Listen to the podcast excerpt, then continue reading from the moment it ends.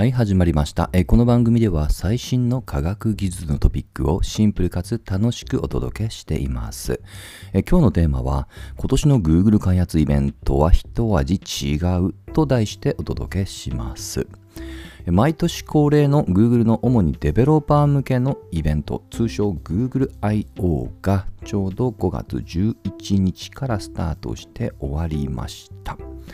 でこれはもう毎年なので、えー、つどつどっていうのはね、本当やらないんですが、今年は、えーまあ、近年稀に見る新しい機能であったり、えーハードウェアの製品が発表されまして、結構インパクトが強いので、えー、全てを取り上げるわけにはいきませんが、私の主観で興味深いと思ったものを絞って紹介してみたいと思います。で基本的にこれ全てあの YouTube で Google 公開してますので、ぜひ関心を持った方は、ちょっとね、全部見るのは長いですけども、ぜひ、えーご視聴してみてください。で、このあのイベントでは前半にもちろん、えートップである CEO 自らが登壇をし、で、要所要所でそれぞれの、まあ、責任者が登壇をしていくっていう構成ですが、えー製品の、えー、くくりで言うと前半がソフトウェア、後半がハードウェアになっています。え今日も、え主に初めに、えソフトウェア系、最後にハードウェア系という流れにします。でまず私が興味持ったものは、えーおそらく皆様も多くの方が使っているだろう Google マップの最新モードの、えー提供開始。これはあのイマーシブモードと呼ばれます。日本語でどのように表現するかまだ未定ですが、まあ、一般的な訳では、まあ、没入型っていうね、訳し方をします。ちょっと余談ですけども、Zoom でも、えーこの、えーえーモードっていうのはもう出ていまして、あのー多分ですね、あのなんとかモード、なんとかビューっていうね、くくりで、えー見れます。その中の一つにイマーシブビューっていうものが登場してますので、もし知らなかった方は覗いてみてください。はい。で、えーまあ、それはともかくとして何ができるか、まあ、一言で言うと、まあ、没入感がある、よりリアリティを、ま、追求していくっていうことなんですけども、従来は、まあ、もしくは現時点においては Google マップというのは完全に上から見た、もしくはちょっとね、斜め、つまりよく長官図って言われますけどね、えー立体っぽく見えるような、えーモードですよね。あとは細かいですけど、それを、えーまあ、絵的に見るのか、航空写真を使うのかとかね、大体このあたりが今の選択肢です。で、これについて、えーまあ、やや上、斜めから、で、かつ、より 3D モデリングを使って立体的に見えるのがイマーシブモードです。で、これ結構あのデモのね、あの動画だけなので、えーそれで判断するのはちょっと早計かもしれませんけど、一言で言うと自分がスーパーマンになったような気分で、えービュンビュン飛び回れます。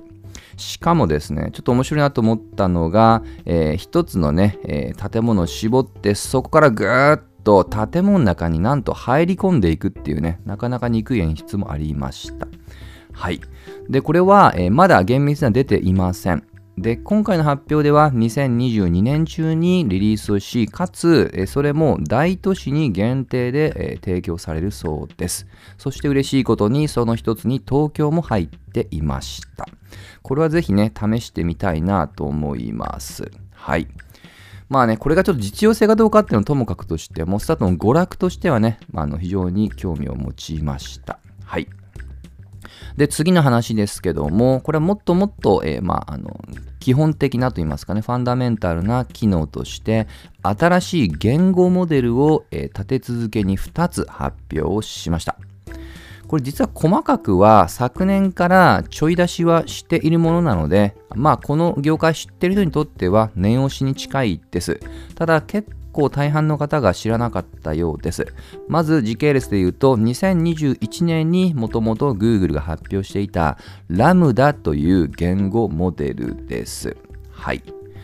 でこのこの辺りで実は言語モデルで今世界中を探しているのは GPT-3 と呼ばれているものでこれはもともと2017年頃に Google が開発をしたトランスフォーマーという言語モデルを応用させたものなんですね。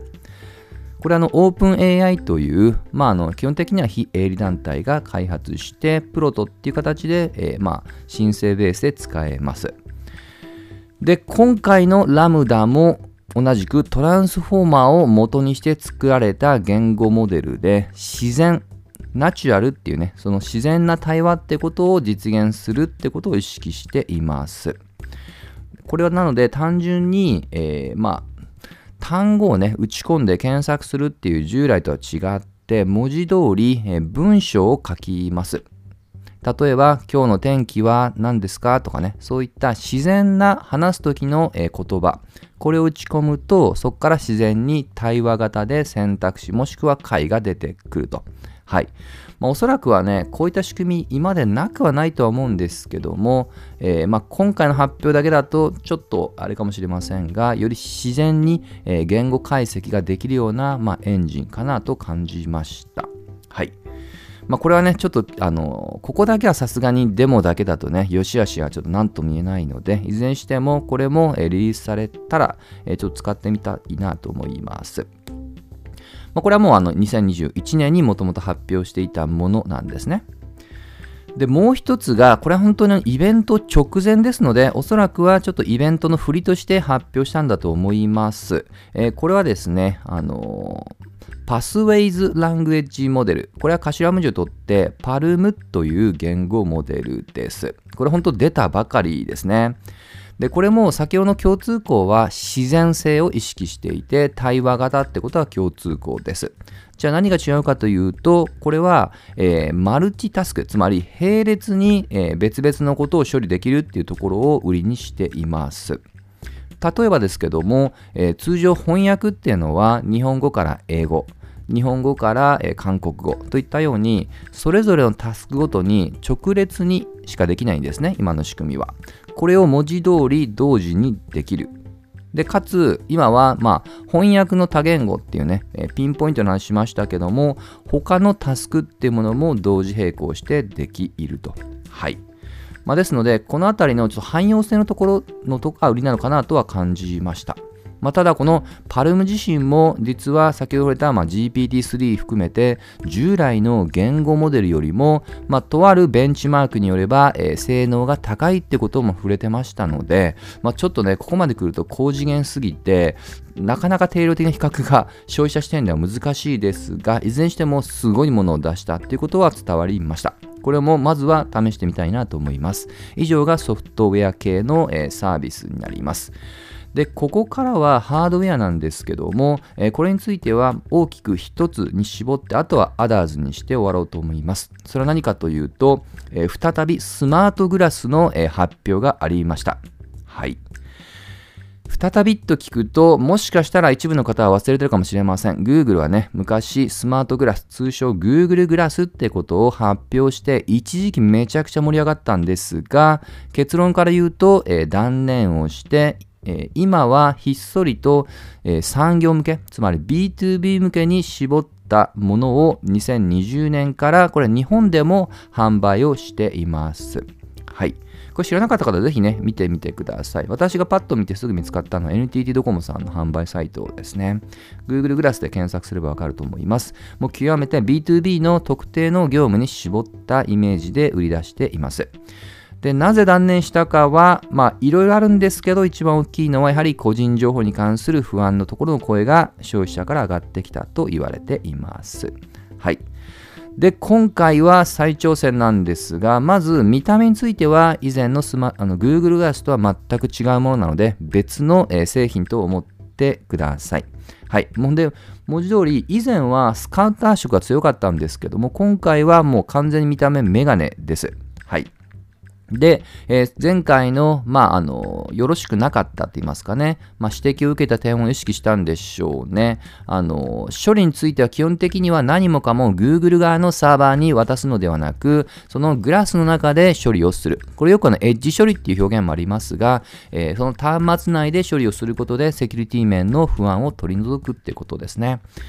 で、あの、これすごい気遣ってるなと思ったのが、これ実は一番最後の鳥を飾ってたんですね。まあ、一番売りたかったんでしょう。ただし同時に、えー、一番それにかける時間も少なかったです。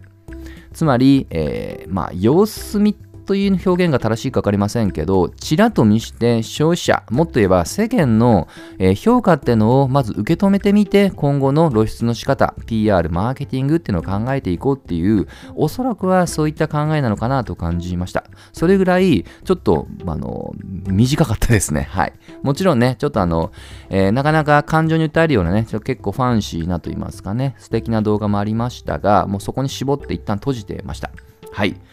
えー、まあ、というところが、ちょ今回のイベントで個人的に気になったとこですね。あとはね、それ以外でも、これはちょっとまあ、イベント以外でも発表してますけど、えー、競合他社と組んでパスワードをなくす仕組みとかね、あとは、えー、もともと Google が買収したフィットボフィットビットを統合したスマートウォッチの発表とかね、まあ、いくつか多分人によってはこちらの方がっていうのもあると思います。これはもう完全に主観的な話ですので、繰り返しですけども、興味持った方は、まあ、動画なければ Google I.O. で検索すると、それの解説もしくはまとめサイトはね、いくつかちらほらありますのでで、ぜひ覗いてみてください。といったところで本日の話は終わりにしたいと思います。また次回一緒に楽しみましょう。